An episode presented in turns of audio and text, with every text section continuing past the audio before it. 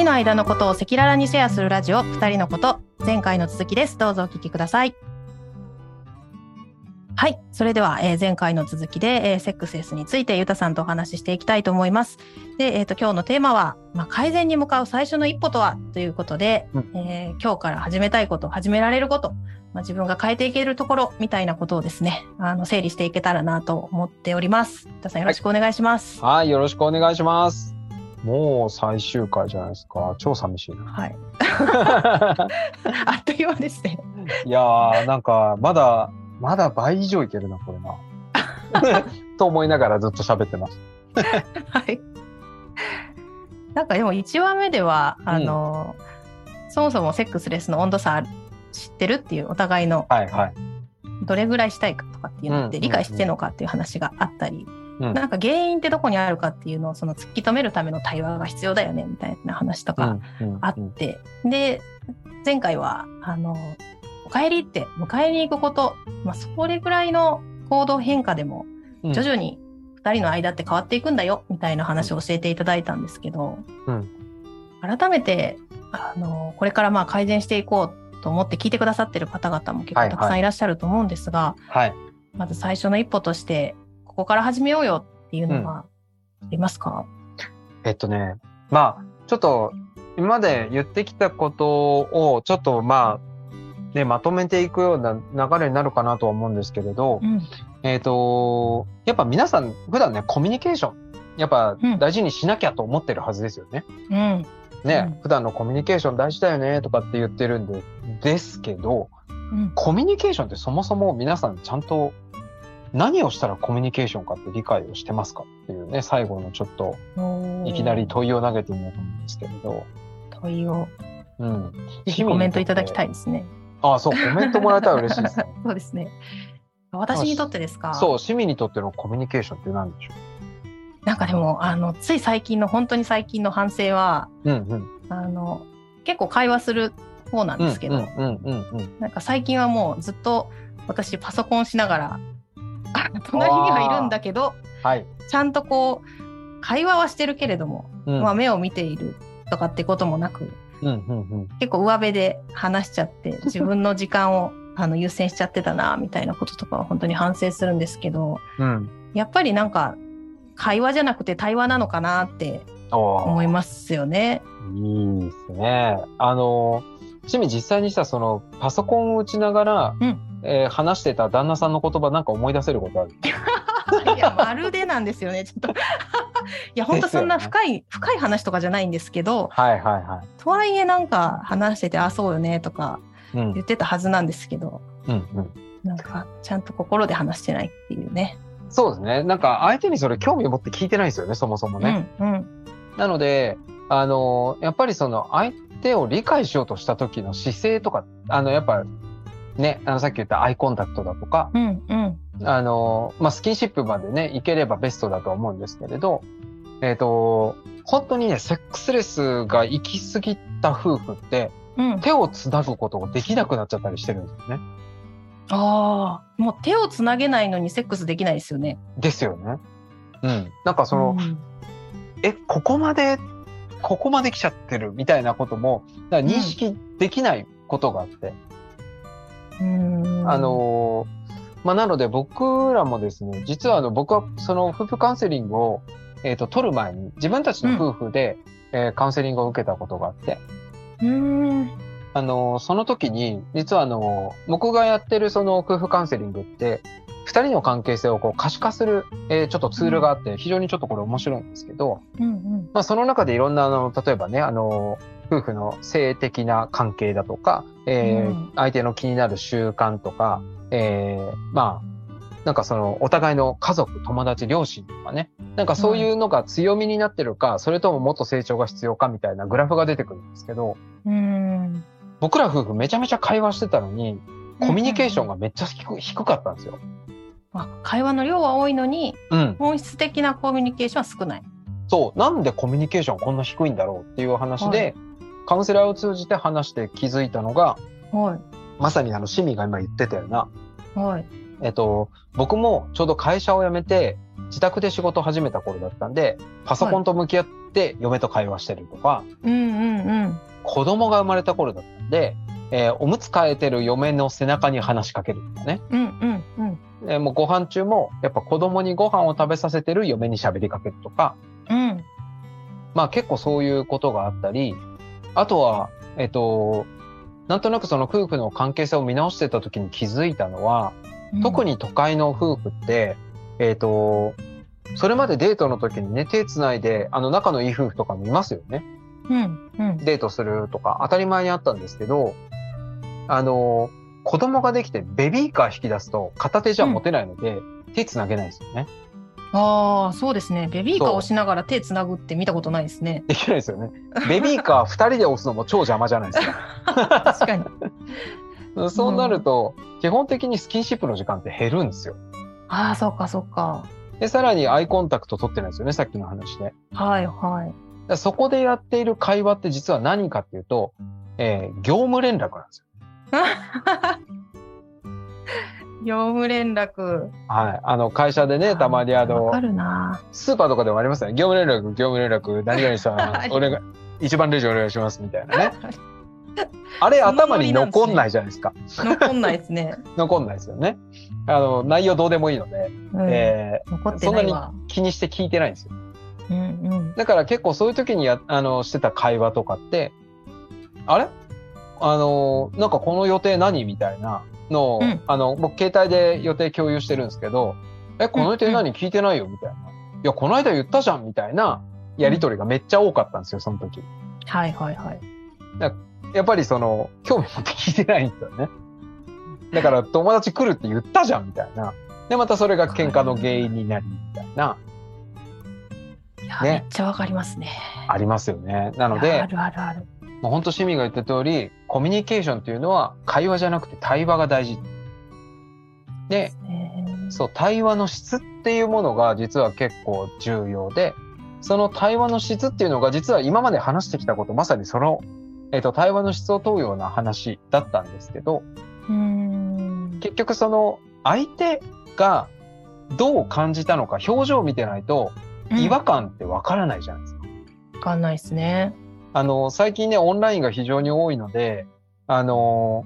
例えば全員クローズにしていて、えっ、と、登壇者一人だけで、えっ、と、全員ミュートにして喋ってる時って、めっちゃ怖いじゃないですか。怖い。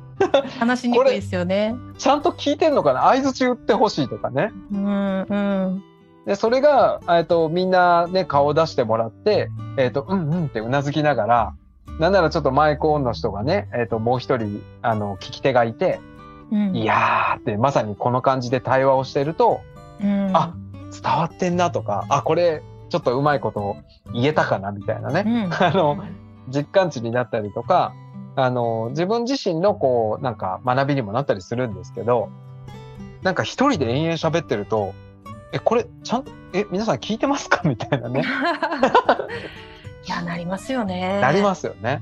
だから、それが起きちゃってんだ。そう、夫婦間で、えっ、ー、と、うん、その、ミュート、ビデオオフみたいな会話は、やばい。あの、結構しんどいですよね。あ、喋ってる側もしんどいですよね。いや、そうですよね。めちゃめちゃ反省だな、これは。そう、めっちゃ早く切り上げようとしちゃったりとか、うん、だ対話だと続くし考えるんですよ、お互いに。うんうんうん、でも、えっ、ー、と、一方的な会話というか業務連絡になってしまうと、えっ、ー、と、夫婦で会話してることにはならない。つまりコミュニケーションを取ってることにならないんですよね。うんうん。だからそういうコミュニケーションを見直しませんかっていうのが、実はセックスレスの解消って考えたら一番それが有効的じゃないのかなと思ってますね。うん、うん、まあ、そのセックスレスだよねとかっていう話をする前にもっと日常の会話とかも目を見たりとか、うん、なんでそう思ったのとか、なんかそういう感情のやり取りをするような会話を増やしていこうっていうことですよね。いや本当にあの、えー、アメリカで実際にちょっと、えっ、ー、と、ある実験があって、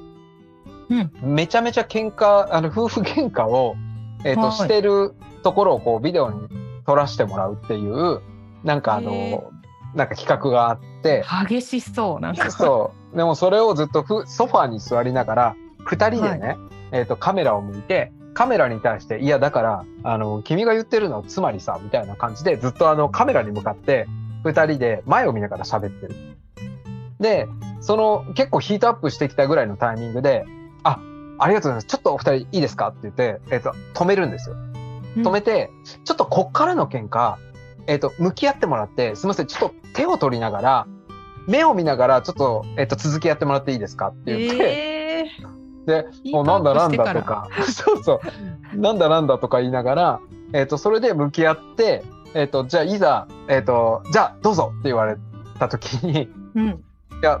なんかさ、まあ、俺もちょっと言い過ぎた気はするけどさ、みたいな。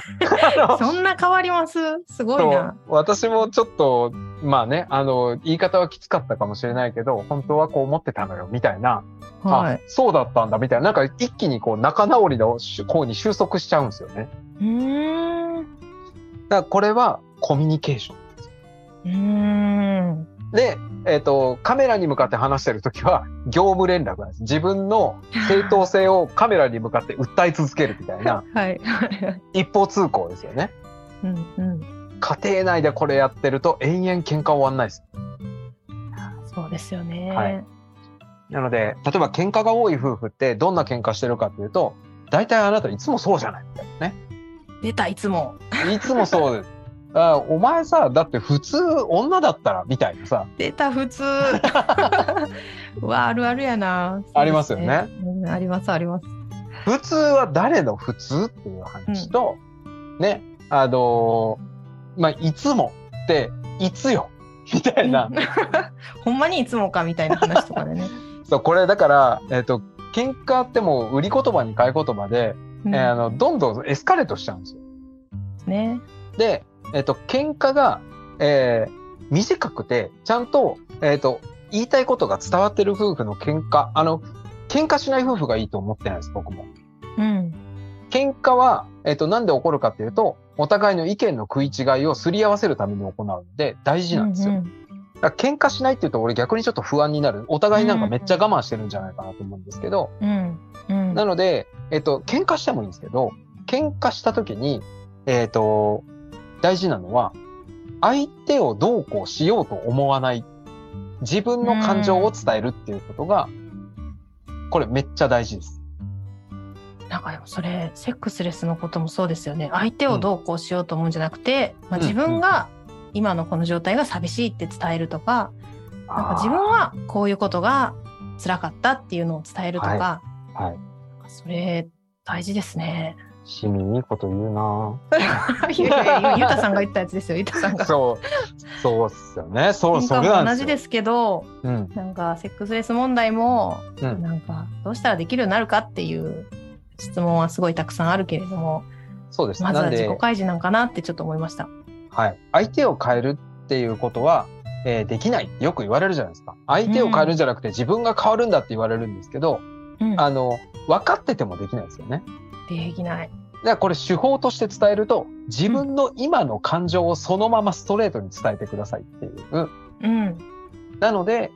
さっき言われたこの一言で傷ついて、今私は悲しいって言ってあげればいいし。うんうんうんうん。あ、大好きな人悲しませちゃったって思ったら行動を変えます、自分で。うん、でも、いや、そかそか。そう、いつもあなたはこうで、普通こうやっていい旦那さんって、あそこの旦那さんはこうしてくれてるらしいけど、うちはちっともみたいなことを言われると、知らねえよってなるんですよね。うん、あなたはひどいとかムカつくとかじゃなくて、私は悲しいっていうね。うん、あだから腹が立つっていうのも、実は、うん、えっ、と、腹が立った原因があるはずなんですけど、うん、あの、怒りって大体、えっ、と、1時間、2時間情って言われてるもので、今目の前にある怒りって、実は、えっ、ー、と、相手がこうだからムカつくっていう、もう一つ先に自分の感情が必ずあるはずなんですよ。ずっと怒ってる人って、僕は、あ、めっちゃ傷ついて悲しんでる人なんだって思うようにしてるんですけど、あそっか。そう、クレーマーとか寂しいだけなんですよ。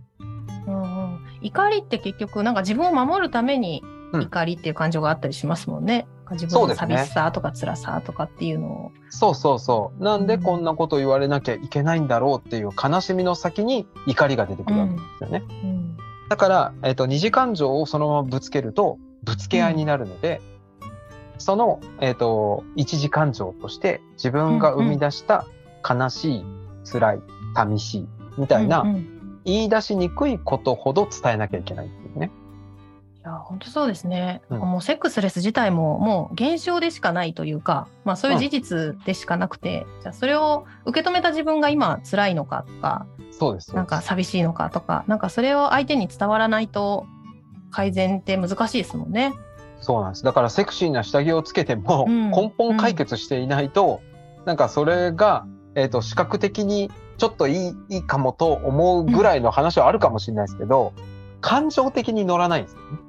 うんまあ、そうですよね。やっぱりなんか喧嘩もセックスレスもそうですけど相手に言いにくい言い出しにくいとか私さえ我慢すればみたいなあの感じで結構こう自分で抱え込んじゃう人がすごく多いんじゃないかと思うんですよね。うん、で相手に言うとかなんか相手を巻き込む前になんか自分にできることはないかって思っちゃうからなんかその下着を変えてみようとかですね、うん、ちょっと自分磨きしようみたいな方向にまず行くっていう人が